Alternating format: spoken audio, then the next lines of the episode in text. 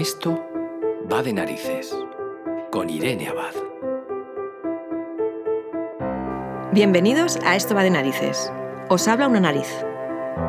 Esto va de narices es un espacio en el que te hablaré del olfato, de buenos y malos olores, de por qué olemos, de la información que recibimos a través de él, de por qué unas personas lo tienen más o menos desarrollado, de sus beneficios y sus perjuicios y de cómo nos relacionamos a través del olor.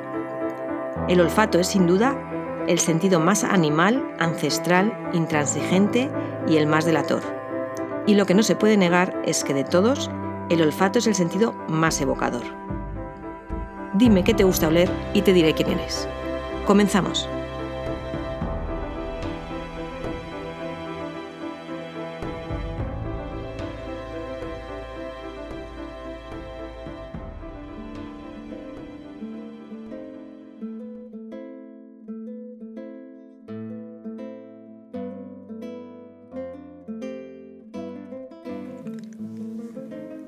Pero ahora ten la bondad de decirme, ¿cómo huele un lactante cuando huele como tú crees que debe oler?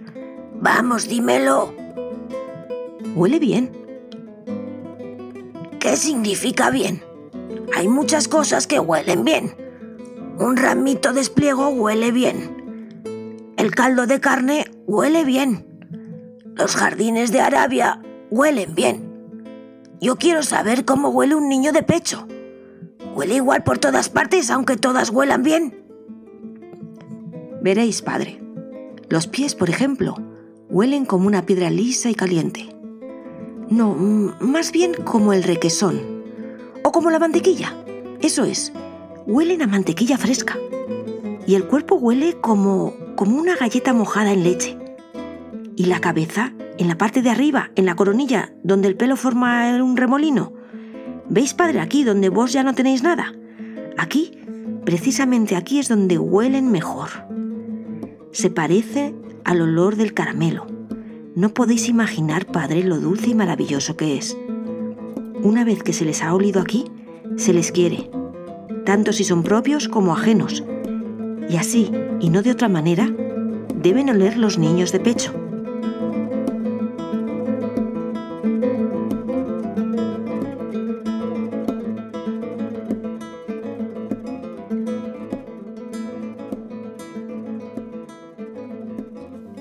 Os acabo de leer un párrafo de la novela El perfume de Suskin. En él, una nodriza que cuida al protagonista de la novela, Weni, explica a un fraile cómo debe oler un bebé lactante. Soy nariz andante desde que tengo uso de razón. No soy nariz profesional, no me dedico a crear perfumes, simplemente que desde que me acuerdo, mi memoria se ordena fundamentalmente por olores y vivo mucho a través de mi olfato. A lo mejor no me acuerdo de la cara de una persona, pero su olor lo guardo en mi memoria. Decía Christian Dior que el perfume de una mujer dice mucho más de ella que su manera de escribir. Yo no estoy totalmente de acuerdo. La forma de escribir de una persona también me dice mucho de ella, pero a grandes rasgos sí que es verdad que conozco mucho a una persona por su olor. Esta es la razón por la que guardo bastante en secreto esta afición mía. Poca gente sabe que tengo un olfato extraordinario, solamente los más cercanos, Creo que cuando alguien se entera de que tengo un olfato fino, se siente un poco intimidado. Y no quiero que nadie se sienta mal, no quiero que se sientan inseguros sin, sin razón. Dicen los grandes narices, los perfumistas profesionales, que la capacidad olfativa es mitad prodigio y mitad tortura. Y así es. Cuando para mí un olor es tortura, lo clasifico, lo analizo lo mínimo indispensable y paso a otra cosa. Es una cuestión científica de mi estudio personal y vital.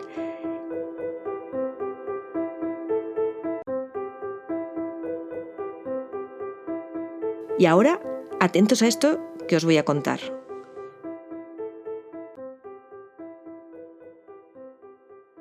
Nunca te acostarás sin oler una cosa más. Hoy en ese apartado, Nunca te acostarás sin oler y sin saber una cosa más, os voy a hablar del olfato desde el punto de vista fisiológico, un poco para que sepamos cómo funciona dentro de nuestro cuerpo. La olfacción, que así se llama la acción de oler, comienza en las fosas nasales, como todo el mundo sabe. El olor llega en partículas en estado gaseoso transportadas por el aire y llega a nuestra nariz. aquí en nuestra nariz hay una membrana que tenemos que se llama pituitaria que reacciona ante estas partículas.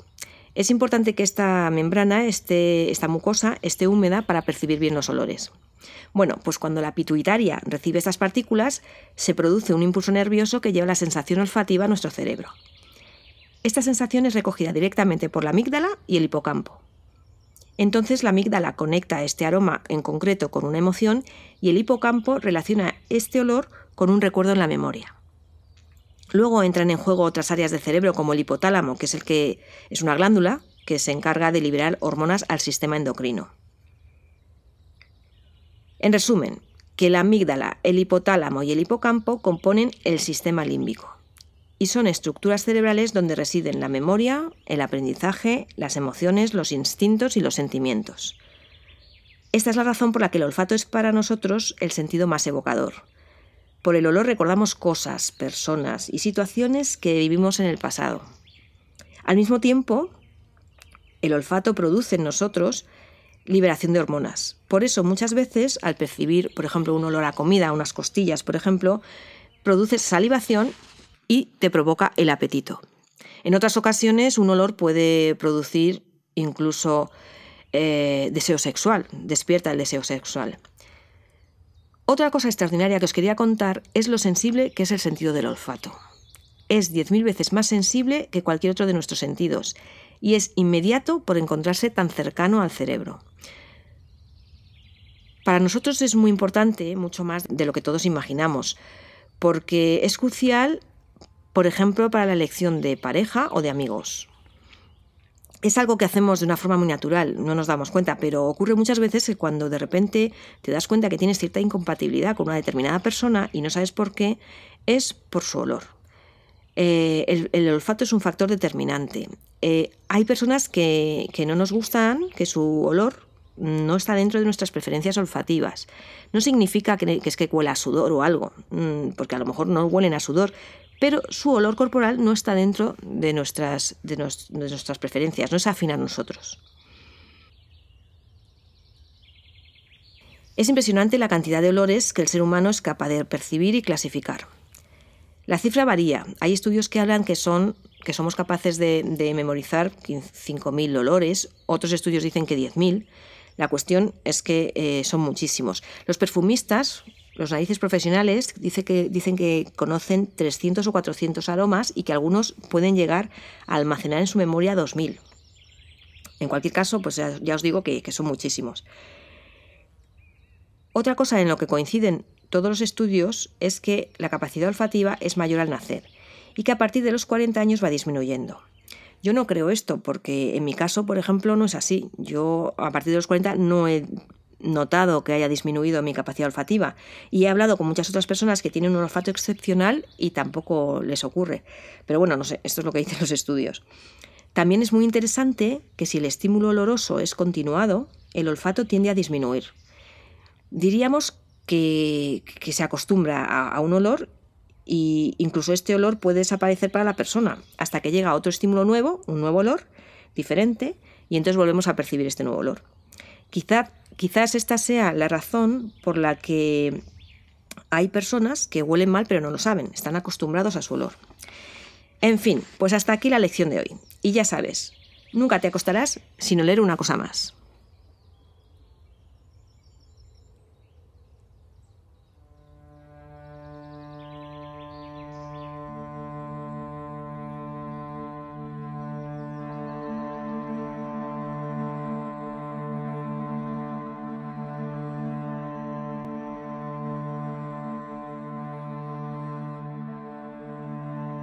En la época que nos ocupa, reinaba en las ciudades un hedor apenas concebible para el hombre moderno. Las calles apestaban a estiércol, los patios interiores apestaban a orina, los huecos de las escaleras apestaban a madera podrida y excrementos de rata, las cocinas a col podrida y grasa de carnero, los aposentos sin ventilación apestaban a polvo enmohecido, los dormitorios a sábanas grasientas, adredones húmedos y al penetrante olor dulzón de los orinales. Las chimeneas apestaban a azufre, las cortidurías a lejías cáusticas, los mataderos a sangre coagulada. Hombres y mujeres apestaban a sudor y a ropa sucia. En sus bocas apestaban los dientes infectados. Los alientos olían a cebolla y los cuerpos, cuando ya no eran jóvenes, a queso rancio, a leche agria y a tumores malignos. Apestaban los ríos, apestaban las plazas, apestaban las iglesias y el hedor se respiraba por igual bajo los puentes y en los palacios. El campesino apestaba como el clérigo, el oficial de artesano como la esposa del maestro. Apestaba la nobleza entera, y sí, incluso el rey apestaba como un animal carnicero y la reina como una cabra vieja, tanto en verano como en invierno. La persona de la que os voy a hablar a continuación dice que el proceso creativo que se sigue en la creación de un perfume está expresado de manera magistral en el perfume de Patrick Suskin. Y este párrafo que os he leído pertenece a esta novela. Aunque esta persona de la que os voy a hablar no vive en una caverna, en una ocasión sí que se sometió a un ayuno de 10 días para sentirse a sí mismo y sentir los olores. Él es Alberto Morillas, uno de los creadores de perfumes más valorado, el mejor nariz del mundo o uno de los mejores y es español. Nació en Sevilla, en Morón de la Frontera, y ha creado perfumes tan famosos como Aquadillo de Giorgio Armani, 212 de Carolina Herrera, Golden de Bulgari, Mast de Cartier. Este Mast de Cartier fue el primer perfume que se creó para esta marca y con el que recibió el reconocimiento mundial en 1975. También ha creado CK1 de Calvin Klein, que fue el primer perfume unisex del mundo de la perfumería, aunque Alberto Morillas mm, en principio no pensó que, lo fuera. En fin, que fue el primero en romper la barrera de los sexos en el perfume y este CK1 de Calvin Klein es el perfume del que se siente más orgulloso. En fin, que Alberto Morillas ha creado todos estos perfumes y muchos más. Él vive en Suiza y trabaja para la casa Firmenich. Firmenich es la firma más importante del mundo en creación de perfumes. Él lleva allí trabajando 35 años y es una persona muy singular tan singular como que tiene en el jardín de su casa suiza un olivo porque le gusta recordar su pueblo y sus raíces españolas. Así que muy bien. Otra curiosidad de este maestro del perfume es que su olor favorito, y os va a sorprender, es el heno de Pravia. Y cuando lo huele se le saltan las lágrimas porque le recuerda su infancia. Alberto Morillas es una nariz única. Ha sido autodidacta y tiene una sensibilidad olfativa excepcional. Guarda en su memoria olfativa más de 2.000 aromas y cuando crea un perfume viaja a diferentes lugares del mundo, París, Nueva York, Roma, Tokio, porque dice que necesita oler el producto en distintos lugares para ver cómo funciona. En fin, oyentes, que es todo un maestro y algún día, si Dios quiere, quizás podamos tenerle como invitado en este podcast. ¿Quién sabe?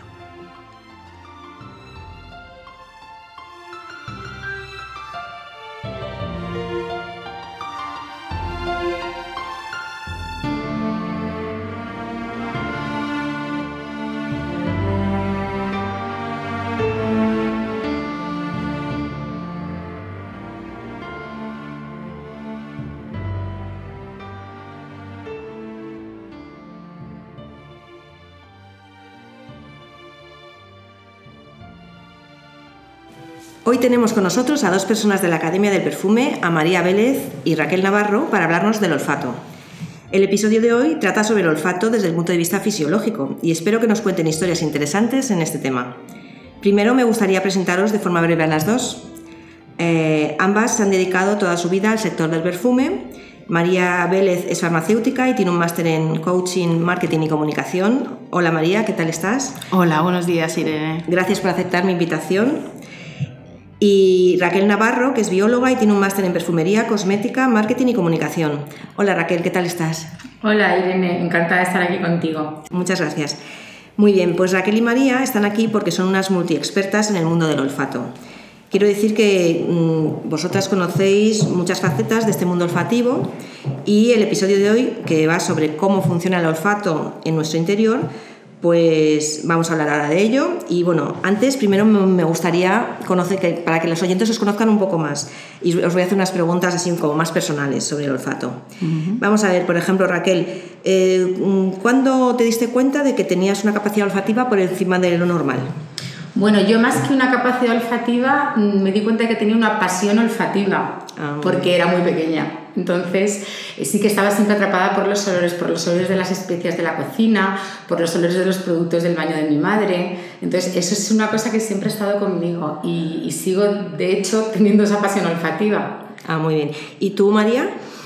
Pues la realidad es que yo creo que bien pequeña, sin, sin poder poner una fecha exacta, sí que recuerdo que, que, que, era una persona bastante indagativa con todo lo que te rodea en la vida del día a día y verdaderamente los olores siempre han sido protagonistas en mi vida de una forma especial. Ya. ¿En vuestra familia eh, os viene de alguna persona, de vuestro padre, vuestra madre o algo? ¿O, o, o no? No, no? No hay nadie en vuestra familia que tenga esta, esta capacidad? Por ejemplo, María. Pues la realidad es que no, no profesionalmente. Eh, puedo decir que no, no tiene que ver con un vínculo familiar genético. Eh, yo creo que tiene que ver más con, con, con, esa pasión que desde uno nace y que verdaderamente la va cultivando y trabajando. Ah, muy bien. ¿Y tú, Raquel? Mi padre sí que tenía un olfato muy fino. Eh, disfrutaba muchísimo de los olores, además era una persona tremendamente limpia, que siempre olía genial y tenía un olfato bastante desarrollado. Te diré que también para los negocios, ¿eh? o sea que. Este es que va muy unido. Este tema va unido, sí, tiene un punto simpático. Ya, y por ejemplo, María, eh, ¿cómo de importante es el olfato en tu vida? Supongo que. Digo para que me hables en porcentaje, por ejemplo. Pues yo podría casi asegurar que el 80% de, de mis decisiones hoy en día tienen que ver con el olfato, porque si uno es consciente, el olfato está relacionado con las emociones. Y, y, no solamente aquello que huele es aquello que te hace vibrar, sino también esa capacidad que uno, como se suele decir, tener un buen olfato a veces significa y está relacionado con una cualidad de intuición, ¿no? con la intuición de las personas. Y en ese sentido creo que me considero una persona que practico mucho con el olfato y con el sexto sentido. Ya. ¿Y tú, Raquel? Pues yo tengo el olfato bastante consciente. Creo que también es por tema profesional que hemos, eh, tanto Mira como yo, seguramente le pasa lo mismo a ella, eh, aprendido de alguna forma a hacerlo consciente en cada momento. Entonces, ya para mí desde por la mañana es muy determinante porque el olor del café me transporta a un momento especial en el que el día empieza, empieza con energía y luego, por ejemplo, a la hora de perfumarme o ya a la hora de la ducha, o sea, el, el perfume está continuamente porque en función mucho de mi estado emocional decido ponerme un perfume u otro cuando salgo por la mañana. O sea, que no tienes un perfume fijo, tienes, varios. No, no, no, y en nuestro caso menos porque nosotros tenemos todos los perfumes de la perfumería selectiva, con lo cual Qué suerte. vamos experimentando con los aromas y con los perfumes y vemos la, la relación directa. Es más, te diría que yo muchas veces elijo el aroma por el color de la ropa que llevo. Fíjate qué curioso. También para mí los marrones y tierras tienen un aroma y los colores vivos tienen otro aroma completamente distinto, entonces lo suelo coordinar. Bueno, pues de eso ya hablaremos en otro capítulo de... Oye, yo creo, yo creo que el, el, el sentido del olfato es un sentido mm, el más subestimado. Mm, ¿Qué, ¿Qué opináis de eso? Porque solamente la gente se da cuenta de él, o el genérico, cuando o huele muy mal o huele muy bien. Mm, Pero, ¿qué, qué opináis de que sea un olfato un poco olvidado? O sea, un sentido un poco olvidado. Mm, Yo estoy de acuerdo, Irene. La realidad es que, no sé si olvidado, pero desde luego la, eh, capacidad de, ser consciente de aquello que, simplemente, como dices tú, me gusta, no me gusta, o, es un olor que rechazo o que, o que, o que, que me atrae, eh, el guiarte un poco a veces por el olfato, yo creo que es algo que, que las personas no están muy desarrollado. De hecho, nosotros en los cursos que hacemos sobre el mundo del perfume nos damos cuenta que en una inversión de tres horas la gente sale con el sentido del olfato más agudo y con esa sensación de voy a utilizarlo más, porque en realidad lo dejas un poco en el día a día, eh, no dándole tan, tanta importancia como realmente tiene y la cantidad de, de, experiencias que nos puede facilitar el sentido del olfato. Pues nada, tenéis una función muy buena aquí en la Academia del Perfume porque tenéis que, que, crear mucha cultura de, del perfume Eso es y del olfato. Bueno, ¿cuál es, por ejemplo, Raquel, cuál es tu primer uh, recuerdo olfativo? Pues tengo un recuerdo muy claro que además me ha marcado mucho y es el, perfume de mi madre con el, beso, pero siempre dentro del contexto de los cuellos de piel. Entonces, el momento en el o sea, yo los cuellos de piel, las pieles de la, de la peletería, el momento ese del beso en el que mi nariz se metía dentro del, del, cuello de piel con el aroma del perfume, me ha marcado mucho ese tipo de olores, de manera que el, el olor de las pieles me transporta mucho al recuerdo de mi madre. Muy bien. ¿Y tú, María? El olor del pasado que más me ha marcado, sin duda, es el olor eh, que, que, sientes cuando entras en una farmacia. Porque realmente creo que fue el desencadenante que yo estudié la farmacia, por esa atracción absoluta de los ingüentos, de los bálsamos y de, de ese olor entre botánica y medicinal. Es claramente el que más me ha marcado. Sí, bueno, ya me habéis dicho como un olor del pasado. Eh, y, uno del presente y uno del futuro, por ejemplo, ¿qué os parecía interesante? A mí me gustaría mucho poder oler el espacio, porque ya quien lo ha olido, que se ha olido, dicen que huele como a quemado. Sí. Sí, es una cosa curiosísima. Entonces, es un olor del presente al que no tengo acceso, por eso me genera curiosidad. Y en cuanto al olor del futuro, si hablamos de lo que es un, un aroma así que podamos definir sencillamente, pues creo que el olor del mar todavía está por descubrir, porque hay muchas fragancias que lo imitan y muchos temas, pero el olor del mar para mí todavía no ha llegado. Ah, pero mm, para mí el olor del mar real, o sea, el, auténtico olor del mar no ha llegado todavía. Hay muchas cosas que te recuerdan, las algas y tal, pero ese olor que te produce la llegada a la costa del mar, para mí todavía no, yo todavía no lo, no lo he sentido al oler cosas, ¿no? Eso por un lado. Pero si, si quisiera pensar en el futuro como posibilidades de oler, a mí lo que me gustaría es que se pudiera magnificar algunos olores y poder llegar a sentir, a percibir el olor de las emociones, el olor del miedo, el olor del amor. Ese es mi sueño. Mi sueño es que mi nariz pudiera llegar a oler las emociones. Ya, pues yo el olor a adrenalina, al miedo, yo lo tengo muy clasificado. Pero bueno. Como un olor animal, como un olor sí, sudoral. sí, es un olor, pero es un, olor sudoral muy determinado, porque no es igual que el del sudor cuando haces ejercicio. Sí, sí. Eh, sí, yo lo tengo ahí, bueno, ya, ya de ello. Bueno, en mi caso, eh, el, olor, el olor actual por el cual tengo predilección, tengo que, decir que, tiene que ver con todo aquello que me ayuda a, la relajación. Me apasionan todos los olores, la verdad pero en realidad todo lo que tenga que ver con algo que te relaja, meditativo, me, emociona absolutamente. El olor al incienso y, y, al sándalo y todo aquello que tiene que ver con la parte espiritual de una persona es el olor que quizá más en el presente me conmueve. Y coincido con Raquel en que los olores del futuro, bueno, yo creo que como, como personas eh, dedicadas al, mundo de la nariz, al olfato y a los olores, somos un taller de experimentación. Entonces, el futuro, ¿qué te va a deparar? Pues realmente tienes que tener la mente abierta a experimentar constantemente. Pero sí que es verdad que si en algo me gustaría es poder Mm, saber cómo huele las emociones y los valores de las personas, la honestidad, la pureza, la armonía, el amor, todo aquello que tiene que ver con lo más arraigado a, la personalidad. Muy bien. Oye, ¿y, cuál es el olor que más detestáis? A ver, Raquel. A mí no me gusta nada el olor de la lejía, me molesta muchísimo, pero si hablamos de olores más corrientes utilizados en perfumería, no me gusta el olor del alcanfor y por tanto no me gusta demasiado la lavanda. Te hablo así como, una, como un aroma más general que, podemos, que puedo clasificar dentro de mi registro olfativo. ¿vale? ¿Y tú, María? Pues en realidad mm, todo depende de en qué momento y en qué situación. El olor en sí mismo no me parece del todo objetivable a que sea malo o bueno, eh, sobre todo los olores que en sí mismo dependen de la subjetividad de la persona. Quizá los olores que detesto son los que la mayoría de la gente podría detestar porque son olores en sí malos olores, ¿no? Eh, pero en realidad todo incluso en su momento y en su contexto, si vas pasando por el campo y hueles a abono, pues a lo mejor en ese contexto entiendo que es como tiene que oler, por lo cual lo, integro en esa escena y me parece que es como, como que le da sentido a la escena de estar en un a prado. me gusta el olor Exactamente. Entonces, todo es muy relativo en el momento y en la circunstancia que estás oliendo. Quizá lo que más desentona son los olores que no están bien incorporados a la circunstancia que vives. Muy bien. Bueno, pues ahora ya entramos en materia con el, el tema de hoy. Eh, hoy, eh, el episodio de hoy trata de la, mm, fisiología del, olfato. Entonces, ¿cuál es el aspecto más curioso para vosotras en el proceso de olfacción? La olfacción es, eh, el, proceso de, oler, ¿no? quizás su conexión con el mundo de las emociones. ¿Cómo se puede entender de forma sencilla la relación entre olfato y emociones, por ejemplo? A ver, María, contéstame. Pues sí, la verdad es que quizás sea esa conexión del olfato con las emociones lo que tiene un, gran poder. Eh, como sabéis, pues el olfato es el órgano de los sentidos que tiene esa relación más estrecha, usa la memoria más profunda que llamamos y para incluso entender de forma sencilla esta relación olfato-emociones, nosotros en los talleres, en los cursos, lo hacemos más que teóricamente con una experiencia que siempre verdaderamente te lleva donde queremos. Y hacemos un ejercicio que llamamos revivir emociones.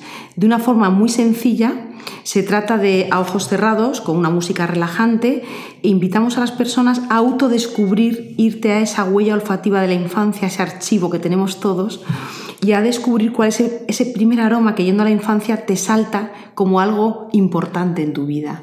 Y verdaderamente, eh, una vez que está eh, determinado, las personas son capaces de ir no solamente a ese olor en archivo de la infancia, sino a revivir la escena completa que está enmarcada con ese olor y las emociones que tienen que ver con ese olor, de tal manera que si es un olor, normalmente eh, suelen manifestar un olor agradable, algo que tiene que ver con emociones positivas, pues verdaderamente la gente te das cuenta que ha revivido perfectamente, incluso a veces pues emoción de llorar y de una emoción súper bonita, porque te recuerda a tu madre, a tu abuela, a un momento de la infancia súper bonito y verdaderamente te das cuenta, ya se dan cuenta cómo el olfato en esa experiencia tan breve está absolutamente relacionado con las emociones. Esto tiene que ver de forma breve, pues como sabéis, con la conexión que tiene eh, el, olfato, la memoria olfativa, con una parte del cerebro que es el sistema límbico, donde reside la capacitación de la memoria y del aprendizaje también. Esas interconexiones cerebrales están completamente ligadas y eso hace que verdaderamente sea tan poderoso el sentido del olfato conjunto con la emocionalidad. ¿Y cómo es de potente el recuerdo del olfato en relación a otros sentidos? Pues la verdad es que es un dato súper interesante. A nosotras fue las primeras que nos sorprendió cuando lo investigamos, que hay ya de hecho un estudio por la Universidad de Rockefeller de Nueva York que apunta efectivamente que recordamos un 1% de lo que tocamos, un 2% de lo que oímos, un 5% de lo que vemos, un 15% de lo que degustamos y un 35% de lo que olemos. O sea que claramente podemos afirmar que la memoria olfativa es la más poderosa. Está claro que es imposible separar el olfato del estado emocional porque los circuitos están interrelacionados, percepción olfativa, emociones y memoria, están interconectados entre ellos, pero esto nos da muchísima luz en lo que tiene que ver en nuestra vida diaria. Cualquier cosa, cualquier evento, cualquier circunstancia en donde pongamos en marcha el olfato se nos quedará grabado de forma más poderosa que con cualquier otro sentido. Vaya campo más amplio, ¿no? Exacto. Oye, Raquel, y explícanos qué es y cómo funciona la memoria olfativa. Bueno, la memoria olfativa, como adelantaba María, es, es, parte de nuestro aprendizaje, o sea que es sencillamente el almacén en el que quedan grabados en nuestro cerebro el recuerdo olfativo y siempre queda asociado al momento en el que se está produciendo, pero también al estado emocional o a, la, o, la vivencia que lo está acompañando. De manera que cuando tú vuelves a leer algo que ya has leído previamente, de forma rápida esa memoria hace que ese recuerdo mm, venga y se haga real y puedas revivir incluso las emociones que han estado asociadas a, ese primer contacto. ¿no? Bueno, de hecho la memoria olfativa es que se crea desde el inicio de nuestra vida. Sí, eh, yo he, he, leído que el momento donde se tiene mayor capacidad olfativa es al nacer. Vale, es al nacer, pero empieza incluso antes, es que ah, empieza en el periodo de gestación, de manera que es tan fácil para un bebé reconocer el olor de la madre porque ha estado en contacto con esos olores ya en el vientre materno. Imagínate qué cosa tan increíble. E incluso aromas a los que la madre ha estado expuesta y que le han gustado, en un futuro, de forma inconsciente, cuando nosotros los percibimos, nos ponen en situación placentera o una situación de felicidad o simplemente una situación positiva, ¿vale? Por ese recuerdo.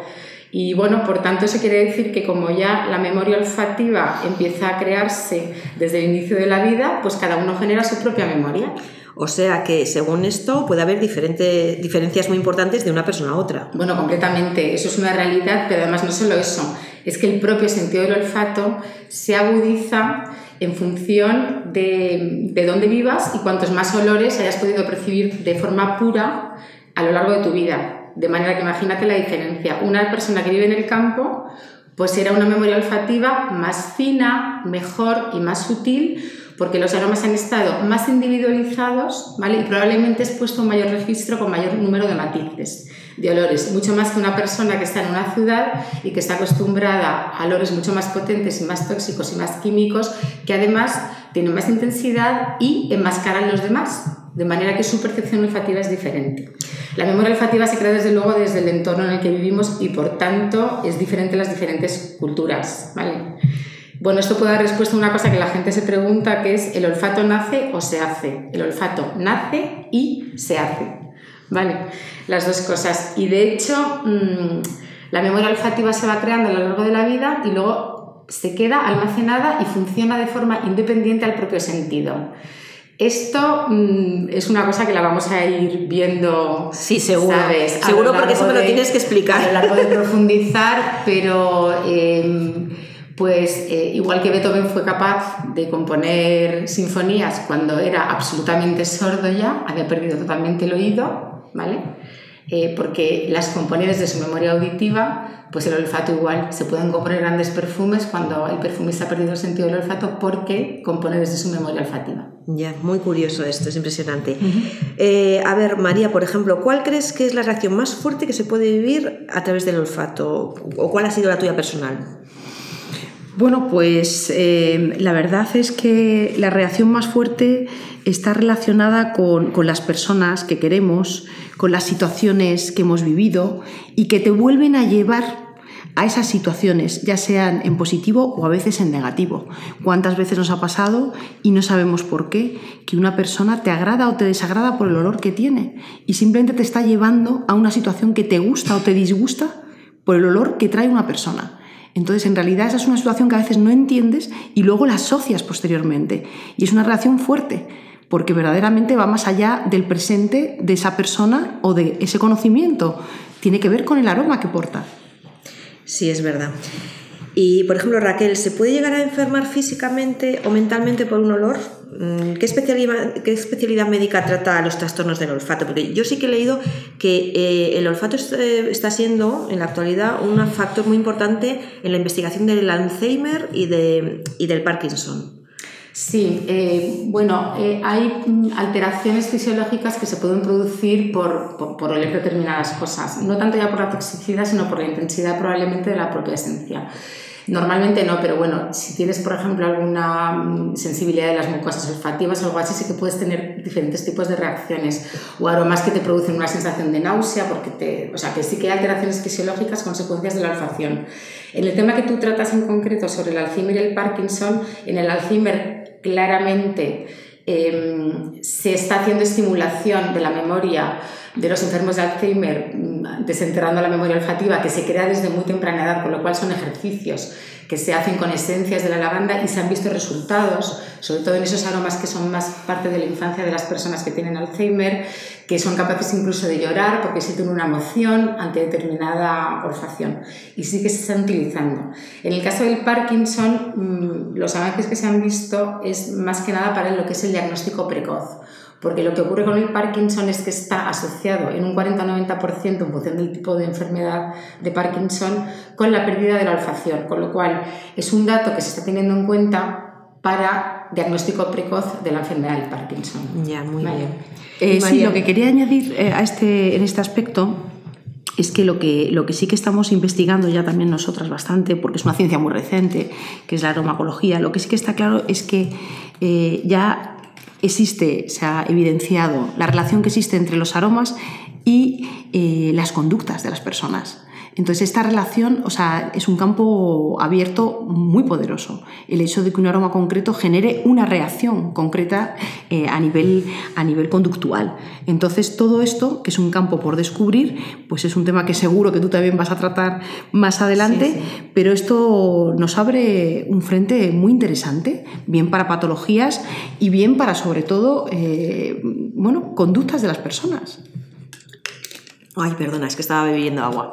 O sea que realmente, incluso para el estudio de las enfermedades mentales, eh, es, va a ser, bueno, ya veremos, con el tiempo ya veremos. ¿Vosotros conocéis a algún anósmico o anósmica? Anósmico es la persona que ha perdido el olfato Ha totalmente. perdido por completo el olfato. Bueno, hay, hay bastantes, hay varias, son, son extrañas, pero patologías asociadas a la pérdida de la olfacción. En el caso, por ejemplo, del Parkinson que hablábamos antes, lo que ocurre es una hiposmia, o sea, empieza progresivamente a perderse la capacidad olfativa. ¿vale? La anosmia es la pérdida total.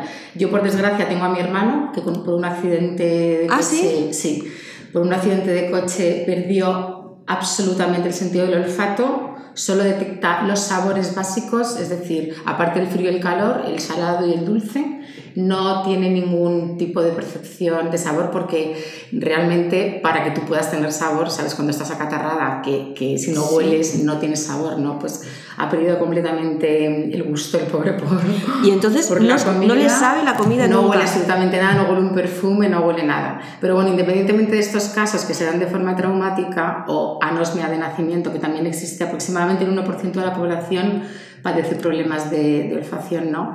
¿Hay alguna mm, sintomatología o patología eh, unida también a, a la- al sentido del olfato que es muy curiosa, como es el caso, por ejemplo, la fantosmia? La ¿Qué fantosmia es es, fantosmia? extrañísima y son alucinaciones olfativas. Hay un perfumista en Barcelona que ha creado una línea de perfumes y él se metió en el mundo de la olfacción precisamente porque no es que no huela, es que huele a aberraciones, es, es lo que se llama alucinaciones olfativas. Como por fantosmia. Pues eh, estás oliendo romero, tú hueles romero, María huele romero y yo huelo romero, más o menos cada una puede verle sus matices al romero, pero él puede estar oliendo limón. Entonces el cerebro, ante la olfacción, está alterada la conexión con la memoria, entonces genera, digamos, un patrón cerebral que conscientemente él siente el olor de otra cosa diferente. Sí, es como, es como ser, eh, ver los colores diferentes. Es ¿no? errático, sí. sí. se llama fantosmia. Entonces es un dato muy curioso que, bueno, pues a medida que se va investigando y es una patología del sentido del olfato. Qué curioso. Muy bien. Em, por ejemplo, María, ¿tú qué crees que puedes conocer a través del olor de una persona? Pues la verdad es ya que... sé que es muy complejo y muy, y muy largo. La verdad es que Es una pregunta favorita para María. La verdad que hay un tema que además tratamos muchísimo y que hemos desarrollado Raquel y yo a través de nuestros talleres porque es que la dimensión de, de los aromas es infinita y una de las conexiones claras, las que tenemos ya hecho un buen trabajo, es eh, esa conexión que tiene dime cómo eres y te diré que- cuál es el aroma que más te va. O al revés, a que hueles y te diré un poco cómo es tu personalidad. Es que hay una relación absoluta entre los aromas, las preferencias olfativas de una persona con ese estilo y esa personalidad que lleva, que lleva cada uno. Entonces, en, realidad es un, es un proceso de autodescubrimiento precioso entender que esa es la relación que nos gustaría a todos tener y las emociones que vives en cada momento. En realidad es un cuadro tridimensional. No solamente tiene que ver con ese estilo de la persona, con la personalidad, sino con las emociones y el momento que vives. Si sabemos conjugar bien esas dimensiones, encontraremos el perfume que realmente es ideal para nosotros. O sea, fíjate la información que podemos saber a través de aquello que hueles, si es aquello que se adapta perfectamente a ti. Y es la pregunta que más nos hacen, ¿cuál es el perfume que más me va a mí? Porque lo que está claro es que fuera de, de la percepción olfativa y de disfrutar cuando uno se perfuma del perfume que nos ponemos y los demás también, eh, se ha demostrado que da una seguridad y una confianza en sí mismo absoluta cuando encuentras aquel perfume que te hace realmente estar en, en, ti mismo, o sea, en aquello que eres y en aquello que sientes. Con lo cual, para nosotras es un, un bueno, es algo que trabajamos y, nos apasiona poder, poder ofrecer esta, eh, esta particularidad de encuentra tu perfume en base a tu personalidad, tus rasgos, tus estilos, tu emoción, porque vemos que la gente se siente especialmente feliz cuando encuentra el perfume que le va. Sí, es, tienes razón. Yo muchas, vamos, yo fuera de mis preferencias olfativas, cuando de repente pues me he tenido que perfumar con un perfume que no es el que yo o los varios que yo utilizo, no me siento segura. Yo tenía que ser con mi tipo de, o sea que es, Porque es muy interesante. ayuda, es un aliado y reafirma mucho la Sí. personalidad. Así es. Sí, muy bien. Y pues para terminar por hoy, eh, y, y- y- y bueno, yo os digo por hoy porque me encantaría que mm, vinieseis a este, podcast en más ocasiones. o, eh, espero que sí que lo hagáis. Claro que sí. Claro que sí, Y, para nosotras. eh, pues os voy a preguntar a qué os gusta oler a cada una de vosotras. Por ejemplo, Raquel, Uy, ¿llevas, ¿llevas perfume creado por ti alguna vez? Sí, muchas veces. Ah. A mí me gusta, yo tengo día y noche, ¿vale? Como muchas personas. Entonces, si, si tuviera que elegir algo, te diría que sería el de día. Me gusta oler almizcle a polvos de talco y a flores blancas, que son sinónimo de pureza es un poco, quizás sí que yo creo que me recoja hacia mi tierna infancia. A nivel olfativo es como yo me siento realmente identificada y cómoda, con mucho olor de piel, un poco olor de bebé, un poco esa sensación, ¿vale? Y eso me lo dan los, los almizcles, el talco y las flores blancas. Y de noche soy mucho más eh, ámbar, exótica, especias y flores narcóticas, ¿no? Sí que es una flor narcótica pues la tuberosa, estas que te hacen nublar los sentidos, el jazmín, las que tienen muchas notas animales y mucha potencia, mucha intensidad. Bueno, tenemos mucho que aprender en este, con este podcast. ¿eh? ¿Y tú, María? Pues en realidad depende del momento que viva cada día y de la emoción que quiero sentir o que quiero expresar porque es aquello que me hace encontrarme más en equilibrio. Entonces me gusta todo. Eh, es verdad que tengo predilección por las maderas y los olores a iglesia y olores meditativos y... Eso tiene relación con lo de la relajación que decías. Sí, sí, sí. Entonces me gustan especialmente los olores un poco, un poco amaderados y un poco orientales también. O sea, si es algo asociado también a la cultura y a los países, pues especialmente tengo debilidad por ese tipo de olores. Aunque realmente donde esté el olor fresco, a veces de, de la mandarina, del limón, del pomelo o los olores románticos de las flores, pues por eso mismo en cada momento te escuchas y, eliges eh, aquello que te va mejor. Muy bien. ¿Y habéis educado a vuestros hijos, por ejemplo, en, en el olfato? María sí que tiene una niña, el mío me está costando más que es un Absolutamente. Bueno, a los chicos también les gusta eh, oler bien, porque últimamente compran mucho perfume. Sí, a él le gusta, pero no. El famoso, bueno, eso es publicidad, pero el famoso Axe, dicen que ligan mucho, no sé. Pero mira, estas cosas es más fácil, lo que llamamos cacharrear, ¿no? Y tal con las niñas, que se prestan más a esto. Pero, pues sí, la verdad que sí, que ha sido, em, pues, pues por, por, por, vamos, por, por espontánea situación debido a que constantemente en mi lugar de trabajo, en mi domicilio, pues estoy rodeada de perfumes y de aromas, el hecho de que mi hija desde pequeña me ha visto así y ha estado oliendo a mi lado constantemente. Y, verdaderamente es increíble, ahí, bueno, ahí puedo confirmar 100% eh, cómo el trabajar el olfato, educarlo y, realmente estar constantemente oliendo y, discerniendo este olor es esto, este olor es otro, te hace tener una capacidad increíble. Con 12 años es capaz de identificar que lleva una fragancia albaricoque, melocotón, frutos del bosque, con esa precisión. Ya. Es, curiosísimo. Bueno, pues, pues nada, hay mucho que aprender, por lo tanto, este podcast... mucho de qué hablar. Sí, queremos que este podcast sea muy didáctico para que la gente aprenda a utilizar su, olfato y también que le, reporte cosas buenas para su, para su espíritu, vamos. Entonces, bueno, ha sido un, placer olfatear mm, con vosotras y espero que volváis pronto a Esto va de narices. Bueno, ahora os voy a dar un abrazo porque siempre este podcast termina con un abrazo. Ah, vale, fenomenal, pues encantado. Muchas gracias. El abrazo. Hay que abrazarse